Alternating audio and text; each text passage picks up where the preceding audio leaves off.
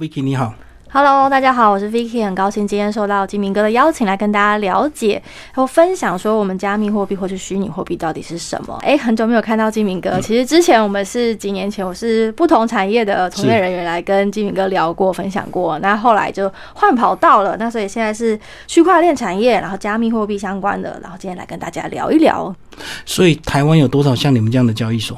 基本上最广为三家的是台湾远色是三家，嗯，那我们虽然是后起之秀，但在今年我们有非常大的进步，所以其实我们现在也不敢说自己是第一，但也不会是就是后面的后起之秀了。只是我们今年有非常大的进步，在交易量方面、跟声量啊、品牌曝光等等的。哦，所以说它是有一定的这个交易量，所以才能够有三家这样的一个市场啊。对对对，就是台湾的交易量的话，因为人口关系嘛，所以一定不会到跟中国或者是欧美市场比。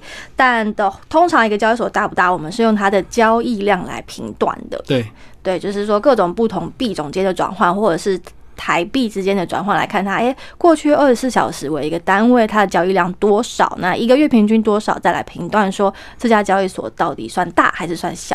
所以是二十四小时都能交易。对，加密货币跟比如说股票，股票还有时间呢。对，股票是每天早上有九点开始嘛，然后到下午。那加密货币这个东西呢，或者说虚拟货币、比特币等等，都是全球二十四小时随时都有价格在跳动的，所以它不会受到，而说哎突然休息了还是怎样了。像今年美股也有熔断嘛，那台股有时候还有一些法规会有涨停板、跌停板等等的。那加密货币就是随时随地都在跳动的一种。呃，你可以视为投资商品。有些人会觉得投机，对不对？呃，投机的成分真的是很大的，所以呃，像我是产业的从业人员，我并不会一天到晚跟我的亲朋好友或者是新的想要接触人说，哎，来买来买，我都会说，哎，请你好好的评估这个到底是什么，那你评估一下你承受风险的程度是多少，因为这个风险真的是很大哦。一来是很多诈骗，二来是像我刚刚所说的，就是这个钱是随时都在跳动的，你有办法承受它今天是十万块台币，明天马上变五万块台币吗？嗯嗯，对，所以它就是没有。它的涨没有上限，跌也没有下限，而且很有可能是归零的。那当它归零的时候，你没有人可以帮你。所以它的每天的涨或跌是就跟着国际事件在演变吗？对对对，就是这个。虽然我们说台湾的加密货币交易所，可是上面的价钱差不多都是跟国际市场上面的价钱是一样的。就是国际上也有不同的交易所，那有大的有小的。那同一个一分钟当下，比如说比特币的价钱，每个交易所可能稍微会有一点点的差别，可是基本上它就是一致的，就全球的每一个小时的价钱是一样的。我们先讲你们交易所怎么营业、怎么维生好了，你们是靠所谓的这个中介、这个买卖的手续费吗？呃，可以这样理解没有错，因为加密货币的交易所它实际上是一个撮合平台，就像股票交易，我们的买卖双方你要上去挂单、买单、卖单数量跟单价多少，那这个一样，就是你上去挂，那我们只是一个撮合平台，当买。买单跟卖单成交的时候，系统就会帮你特别说哦，成交了。所以看你是要卖比特币，还是买比特币，还是卖以太币，还是买比以太币等等的。那中间加我们交易所赚的就是手续费，嗯，这是对消费者来说。那其他的商业模式，就比如说包含是有一些币啊，它想要上架交易所，所以会有所谓的上架费等等的。那或者是有一些厂商或者是发币的项目方，他可能需要交易所一些办活动啊，那可能会在收费用或者是分润。这样，所以有分消费者跟厂商端不同的。所以我们就把你们公司想象成股票交易所就对了，只是你们的产品是这个虚拟货币这样子。是是是，可以这样理解，没有错。只是我通常都会再次的跟大家提醒说，哎，你买股票，你都是买到一个公司的股份，那这是政府承认的一个东西。可是，在呃加密货币的世界来说，是没有政府这个角色的。然后你也没有买到任何公司的任何股份，你就是买一个币。那币的本质其实就是一串乱码，那你也看不到，你只能在呃手机端或网站上面。看到说哦，你拥有这个东西。嗯，好，接下来我们讲这个现在到底有多少虚拟货币？我们只熟悉这个呃比特币，然后现在还有什么币？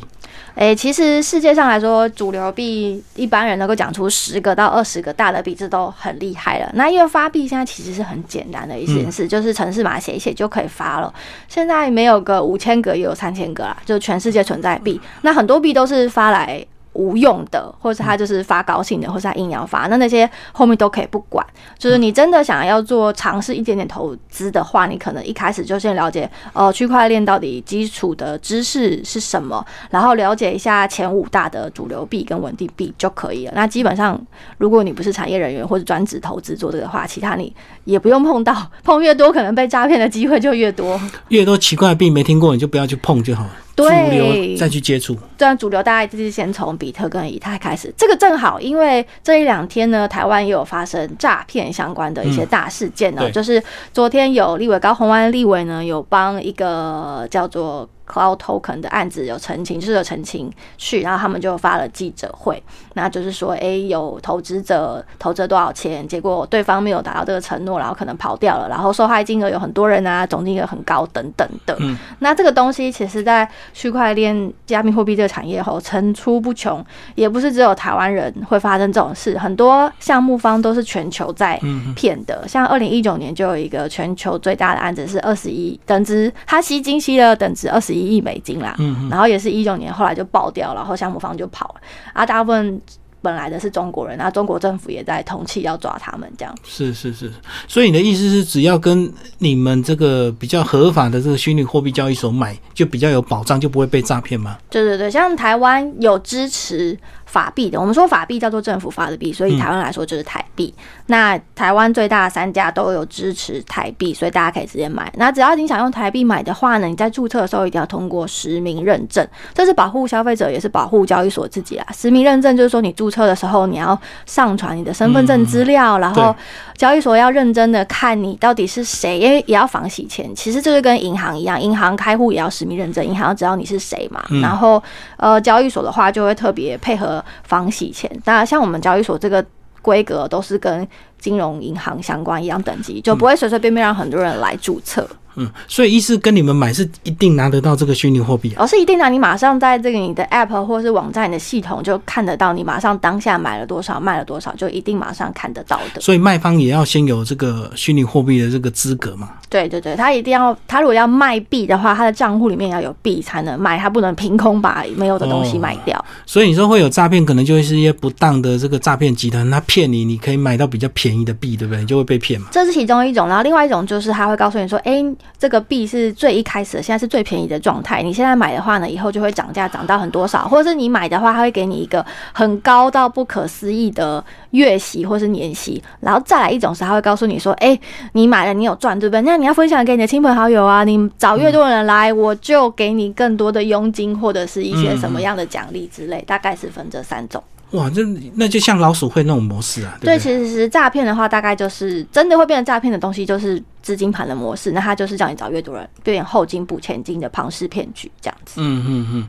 所以会被骗的人，真的就是为了赚高额的这个利息吗？对他可能就是听到上面这种两三者，哦，好像这个可以赚，那可以赚，那我就买下去吧。但他没有去认真评估说这件事情到底会发生吗？合不合逻辑？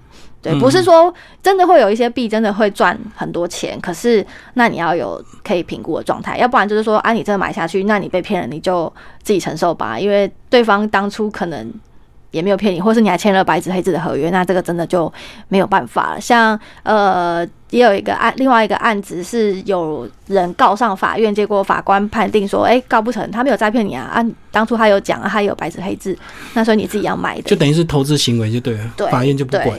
嗯，因为你要投资，你就要承担那个风险。对，嗯，你为什么会对这样虚拟货币这个产业有兴趣啊？呃，因为这是很新的产业，对不对？对，我是二零一七年夏天入行的，那当时也有一点阴错阳差。其实我那个时候加入前东家，一开始我们是做另外一个 App，就是传统一种娱乐型的 App，大家可以想象成付费型的 IG 哦。但做了三个月之后，老板突然想说。呃，我们要转换整个公司的方向跟业务模式，所以就直接转区块链，然后要做 ICO，就当年很红 ICO，所以我就被迫有点像是被迫的马上转，因为如果你跟不上这个脚步的话，你可能就是公司就不需要你。那当下的状况，我是连比特币是什么都不知道，就只有听过。可是你要马上从那个状态，一周两个礼拜时间把自己恶补，对对，然后跟得上大家的脚步，这样子。嗯，所以是这样阴错阳差进来的。对对对对，要跟上，不然就被淘汰了。可他进来还是要对你有一些远景啊，不然这个每天都活在这种币的这个买卖之间，不是也会蛮辛苦的吗？其实现在区块链产业很多都还是离不开钱啦，这是一定的。可是在这之外，因为这个产业实在是很新，然后又很像很像。当年去新大陆开疆辟土的感觉，甚至在台湾或国外市场都是。从一七年到现在哦，因为很多东西都是三个月就有新的，三个月就有新的。对，就是这个产业是每三个月全球就会冒出新东西，或者是大换血。所以你要一直去了解新的东西，然后一直去改变现在的东西，所以它不会变成说，哎，就一样的东西一直做下去这样子。嗯嗯，所以它的这个呃大涨或大跌跟你们关系都不大，主要是投资人对不对？投资方。对，除非你手上有现货，或是你有玩期货合约，那大涨大跌才会跟你有关。可是，一般因为我们现在做交易所嘛，所以我们是变相很喜欢。比特币大涨大跌，因为这样大家就会交易量大。对对哦，对低的时候大家可能想要进场，高的时候想要去追高或者是卖掉等等，它的交易行为反而会变得比较频繁。哦，所以如果是自息量的话，你们就没有收入就对。对啊对啊，最好是币价要有波动啦。对，那这样子我们会说炒币。那一般的炒币的话，当然也是有波动，不然每天价钱都变中钢的话的状态就没有什么好炒币的嘛。嗯，因为是领固定股那个股息就对。对对对对。好，我们刚刚讲的是这个虚拟货币。的一个大概的一些内容，那但是以前有看到很多人会自己挖币，对不对？那挖币到底又是怎么挖？自己架了电脑之后，然后就开始让电脑自己挖嘛，然后要付很贵的电费这样子嘛？对对对，挖矿它一开始的逻辑是说，发明比特币的人他就说，哎，你要去做一些事情，你才可以得到。比特币，那有两种可能，一个就是你要用电脑算力，很像去解数学题，当你解出来的时候，你就可以获得这个比特币；或者是你在比特币的区块链网络之中帮忙做事，就是像记账。你先完成这个工作的话，那整个网络系统也会给你一些奖励回馈。对对，那一个币到底可不可以挖矿，是一开始这个发明这个币的人，我们叫他项目方好了，自己去设定的。像我前公司跟现在公司的这种平台币哦，就不行挖。就他希望你是透过交易或者买的方式得到，对。那像现在大部分主流币一开始设定是可以挖的，比特币、以太币啊等等，他们都可以去挖。那呃，矿机是在这个世界中很特别的存在，它是唯一跟硬体比较相关的。那大家就想象就是拿。电脑用电脑的算力去解数学题，然后就可以得到这个 B。那只是因为硬体啊，你就要考虑两个东西，一个叫电力，一个叫散热。对，没错。对，像金明哥可能也有听过矿机，然后有矿场。那大型的矿场可能就是好几个工厂，甚至足球场那么大。那有那么多机器在跑的话，电力越便宜当然是越好。可是你要去考虑到它的散热的状况。对，我一直在想说，那是不是去冰岛搞个矿场，是不是就 就能够很省电？有金明哥都都有涉略，就是冰岛算是蛮著名，大家很喜欢在那边做矿场的地。地方，然后另外一个像中国有很大的地，有些著名的地方，比如说四川有矿场，因为就是空间大，然后电会有特定政府的优惠。但矿场大有时候风险也很高啊，像去年还是前年夏天就有那个四川大洪水，然后整个矿场几万台的矿机全部都被水对被淹烂掉，那那个就是真的很损失惨重。那一般的话，其实现在不太建议大家走矿机，因为一来是它硬体设备就是这个万把块的一个成本啦，对对，然后。币价波动大的时候，你不一定会赚，有时候会赔。只是矿机这个圈圈是在区块链产业很最历史悠久的一群存在。就比特币发明的那一年，二零零八年开始就有人在挖矿了，所以这是最他们是最资深的一群。对啊，我老是看新闻，就是看到有些人这个自己在家里就搞一个这个挖矿机啊，那因为为了要省电费，就偷台电的电，就常常这样被抓这样子。现在这样子很难啊，因为你一台。主机在那边挖挖不了多少啊，无法 cover 你的电费。自己挖的相对现在效益比较低，跟我个人不想管硬体，所以我虽然都有很多矿机界的朋友，可是我自己从来没有去花钱买过矿机来玩。那他们平均到底有获利吗？还是大部分都是赔钱的边缘？呃，一七年超级会大赚，跟一七年之前都会大赚，因为那时候币全部都是在涨的，嗯所以你的成本是固定嘛，因为一开始你一定买好。设呃硬体设备了，顶多就是电它它涨价可以超过你的成本，就对对对，你就会赚。可是像一八年的下半年的时候，就币价超烂的，啊，那这个时候你的成本反而高于你每每个月可以挖出来的量的价钱，所以那它就会赔。等于做白工又赔钱。对啊对啊，你要还要再花电费等等的。嗯嗯嗯。所以像你们要一直开所谓的投资说明会吗？怎么去去鼓励大家用正正确的一个观念来投资这个虚拟货币？对对对，像我现在的东家，我去年进入的时候，哎啥，其实我们有很多的门实体门市哦，都会开很多的会，但我们不会叫说明会。其实我们是想要传递正确的区块链的知识，先从知识科普。那至于你要不要注册或投资，那就是看个人意愿。但我们也不会特别推说，哎，你买哪个币就会涨哦，买哪个币就会赚哦。对，我们不能做这件事情。就是我们当然期待你多多交易，可是我们也希望你是用一个健康跟可以承受的风险范围来。做交易，你刚刚讲你们开实体店面，那实体店面要摆什么？就是一张桌子、椅子、电脑，然后就就大部分是那个教教室型的，像我们之前在那个新北创立坊也有啊，然后古亭啊，而且我们台中跟高雄都有。然后如果现在看到影像的话，像我们有这种呃，就是我们叫做加密卡，就是你可以我们会送你一点点的比特币，嗯，就是会有一些注册的小奖品等等的，等下也可以送给基米哥，对。那这个就是一个比特币不是几千块美金吗？对啊，所以这个是量，这是很小。比特币买卖可以拆很小，这个是 零点零零零二。对，它最高曾经一个快要到一百块，等于你存进去我们的账户里内的话，那当然，对它每天的现价会随着今天比特币的价钱在跟动的。哦，我懂，所以你鼓励大家来听类似这个说明会，然后就送他一点小奖励，鼓励他开户，就对，对对，然后就给他一点零点零零零二的比特币，对，就等于是一种很普遍的推广 App 的一种啊，就是很多做 App 的软体公司也都会有这种活动。好，那真的如果投资之后，我到底每天要注意什么信息？我每天起床都要看国际新闻嘛？到底什么什么事件会影响到比特币的？其实跟国际新闻联动，反而是今年比较常发生的事，就像三年在三月的时候美股熔断，然后比特币突然。二十四小时从九千掉到四千，那在以前它联动性其实没有那么大。对对，那大部分真的以炒币为生的资深玩家哦，真的是有时候半夜都睡不着觉。因为美国都正在有消息的，对我们睡觉的时候，欧美的时候现在可能在玩，然后早然后白天的话，我们一样可能中国的玩家们可能也在特别的搞事，这样对，所以二十四小时都有可能大跌或大涨。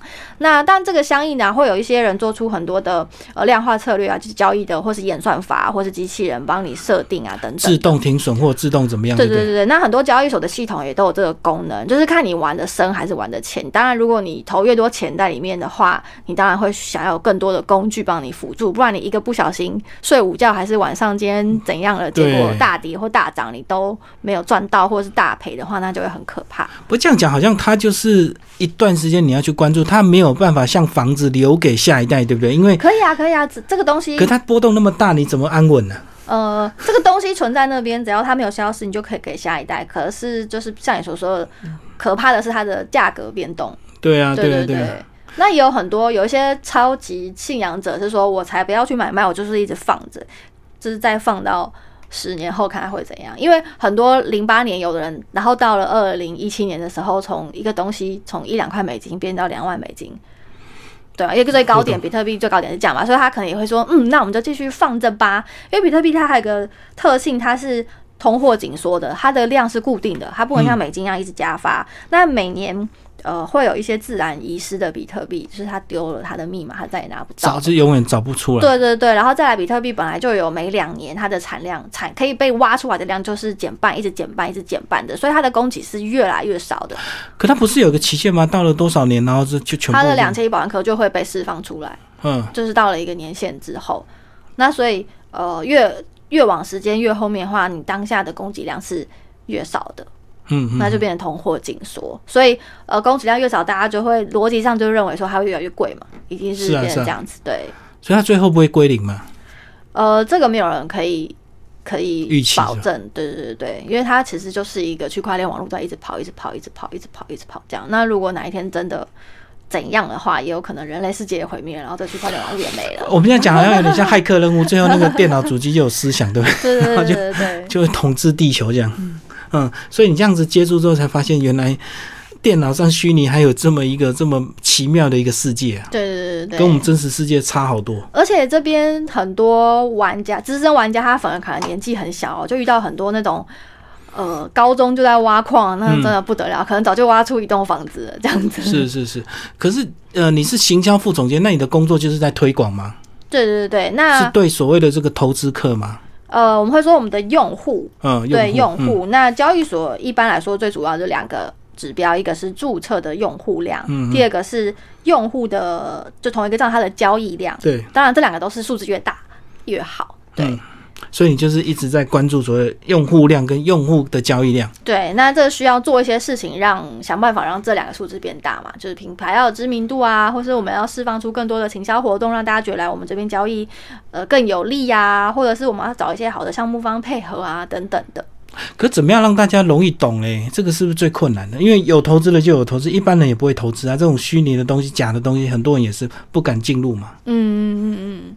对，那要怎么让他们话？呃，分两种路线，一种就是现有，他本来就自己很主动进来这个币圈，那我就是给他更多的诱因，让他选择我们。另外一个就是各个厂商当然都想要去抓更多的，我们会说小白进来，嗯，就是让他新手就对，对新手来，那当然是先认识嘛。他我们不会叫他说，哎，先认识就拿一百万来投资，也不可能是这个逻辑，所以都要去做外面做一些讲座。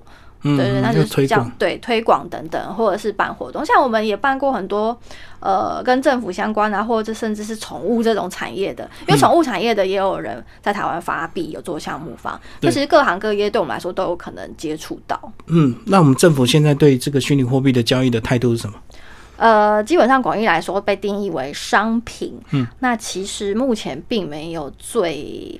明确的主管机关还在观察嘛？对对对，就是都比较观望美国的 SEC 大概在做什么，然后我们就稍微往那个方向去。但其实目前并没有说怎样。可是现在做台币的台湾的交易所们都是合法合规的公司的。就大家都一样，都是有商业登记啊，然后有统编，然后再做交易，有开发票这样子，所以不会有诈骗的行为，只是你能不能承受那个暴涨暴跌的那个风险就对，是这样子。一般来说，散户投资人是这样，就是你不要去乱买一些奇怪的币的话，你在交易所交易就是你自己的操作了，你到底要怎样买怎样卖。可奇怪的币，你们这边也会安排让他们交易吗？没，就是看有没有上架。那基本上我们也是要把关项目方的。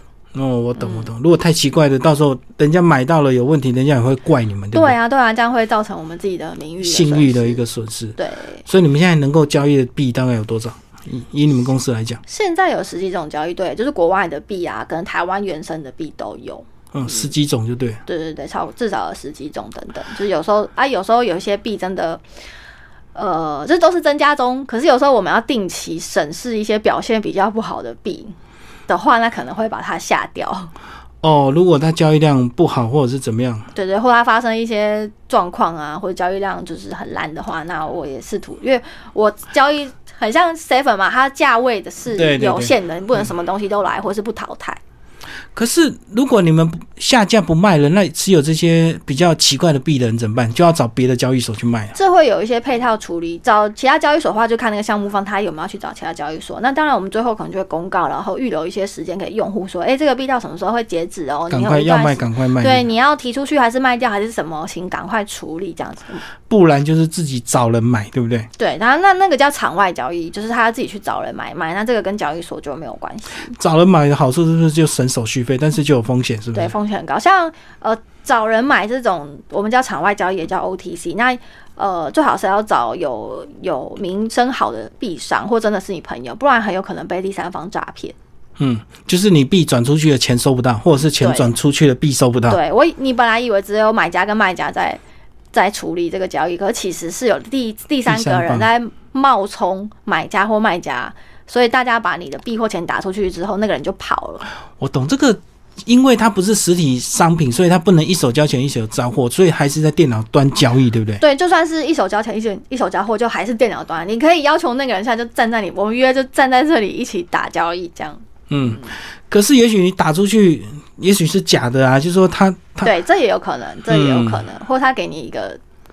假的假的序号，然后你可是你是真的汇出去钱吗？对对，所以还是找交易所最安全，对不对？对，一般散户的话还是这样比较安全。那你们到底抽多少所谓的这个手续费啊？这都是千分之几而已而且我们很常做零手续费的活动。交易所其实很难赚，而且交易所要养很多人。你看，光技术人员啊、客服人员啊、营运啊，我们这些行销反而有时候就还是比较外围的。就交易所它要建制的时候，技术啊这些东西是一定要的嘛，那一定是要有团队。可是那个常常我们手续费都在零，就是把优惠都给 用户。所以你们现在就是还在培养客户就对了。诶、有基底的，有基底的，我们都算是蛮大的交易所了。对，嗯只是当然希望继续努力成长，在台湾的市场里面继续努力成长。对啊，这一开始一定是要培养客户，才会有所谓零手续的优惠啊，就鼓励你先进场，然后这个把市场变大嘛。嗯嗯嗯，对，嗯嗯，所以想到你们，那你们零手续，你们是在做心酸的嘛？就不能永远啦。对对对，有时候要阻止一下老板，就老板当然想要把最好的都给用户，但有时候我们哎、不要做永久啦，先先可能做两个月就好了。嗯，那最后怎么样？你们公司要怎么样才会变大？是客户客户变多之后，交易量是自然就变大吗？还是说要跟国外的一些币商做一些策略联盟？呃，这些我们都有做，就是台湾的 B 商或国外的，可是 to B 端我们都有很多，而且像我们交易所其实只是集团下的其中一个，像我们有自己的加速器，嗯对，然后交易所，然后还有行销公关公司等等的，就也有做一些技术服务，所以它其实呃可以像想象成一个集团，下面有不同的业务端，嗯，嗯对，就是你要自己打造成一个生态系，不能只有交易所。那交易所方面，当然我们就是要认真去扩张我们的用户数跟用户的交易量。嗯嗯嗯。然后投资方是不是都是所谓的年轻人呢、比较有可能。对我来说，我觉得现在大概呃八比一比一，八是就是三十五岁以下的男生们，年轻人，对，然后一是女生，嗯，然后那个一另外一个就是比较呃比较大哥大姐的长辈，那他是属于传统。投资金融的，可是他其实也很勇，他接受了这一个商品，新的投资对他可能会把他的一部分资产，可能十趴二十趴来玩玩看，也有在炒币啊，或者是做放贷这种，因为加密货币也可以拿来放贷收利息的，就是年化也是蛮高的，绝对比嗯现在的刚刚配息或者是一些东西还要来高。你那个是什么？那个是像所谓的这个股票，所谓的呃融资融券，就是借借券这样子一个哦，方式吗这样好？很多现在厂商，包含各家交易所都在做这个，比如说借币让你你先想象成有一种币，它间接等同于美金。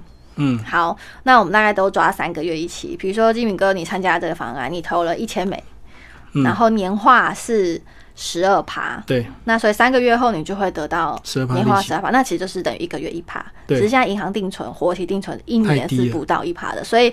呃，越来越多人，不只是年轻人啊，可能有些长辈他发现的时候，他尝试看看，哎、真的有，人家没有跑掉，真的这些厂商都有把本加利还回去的话，其实这个是非常高的一个报酬。哦，就是你有钱的话，你也可以当金主就对了。对，是是借钱给人家炒是你借钱给别人，然后你收利息的概念。嗯，对，。可是因为呃，这个但是那个币要质押在我们身上嘛，对不对？对，但是这个一定要使用这个币，就是不能使用台币，因为币是商品，所以可以做这件事情。那其他就、这大概是这哦，个。台币就违法就对。台不能做台币，对，这是银行才可以做的事情，哦所以是要用币来处理这件事。但这个币要换成台币的时候是相对可以换的。那我们听了这么多，大概有个概念之后，我们到底怎么样做功课？就是不能买了就不管嘛。三个好了，第一个，请先了解到底什么是区块链跟比特币。嗯网络上有很多这些解释，对，那或者是哦，我也会办活动什么，大家有机会可以参加。第二个是先了解什么是交易所，先注册看看，然后先不要把钱放进去玩，你就先比如说观察两个月，然后看看你去看那个感觉，那个涨跌，你有没有抓到那个感觉，然后再自己预测看看。对，不然你可能马上把钱拿转进去，然后就赔掉，你就是心脏会承受不了。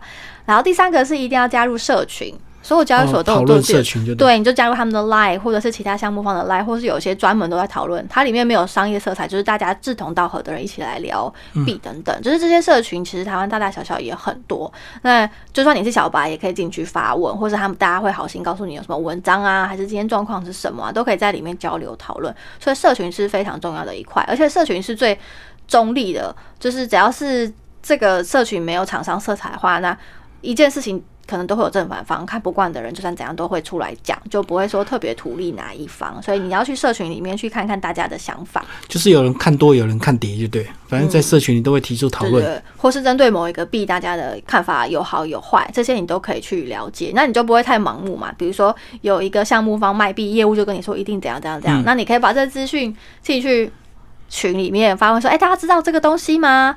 那通常有在炒币的人就会跟你说啊，你自己也可以判断出来啊，这是诈骗啊，这是什么什么之类的。什么情况下会血本无归啊？即使我们呃买卖的是这个比较大的一个货币，它什么情况？它有可能类似像我们投资一家公司，它破产了，我们就什么都没有嘛？最目前最常会血本无归的状况是你玩合约。呃，在加密货币里面，我们把这叫合约，那它对它对对照传统金融是叫期货，嗯嗯嗯，就是比特币也有它自己的期货交易等等。所以你讲的是那个杠杆比例太高，对对对对，嗯你可能本金只有一百美，所以不是这个货币它会这个虚拟币它会突然破产或者是怎么样？通常是不会，它可能只有暴涨。第一层是它会暴涨暴跌，对可是最暴涨暴跌的就是比特币本人，它嗯是幅度最大的。那其他主流币相对没有这么暴涨暴跌。哦，炒作人少的，呃，主流币一定是炒作人多的 只是它的幅度相对不会像比特币每天都在那边几百美甚至几千美在那嗯边波动。好，这是第一个，就是暴涨暴跌。第二个是就是你开杠杆玩，直接开杠杆或者直接玩合约，对，那你可嗯能就爆仓了，保证金整个就没了，这样。嗯嗯嗯。好，最后 Vicky 跟我们讲一下，如果说真的听完有兴趣，他要入门的话，是先搜寻你的粉砖去看一些相关资讯吗？请搜寻我们 ACE 交易所也有 FB 粉砖，然后也可以直接上官网或是下载 App，就很简单。ACE，然后我们是一个加密货币交易所哦。好，谢谢 Vicky 为大家介绍这个虚拟货币的一个呃交易所。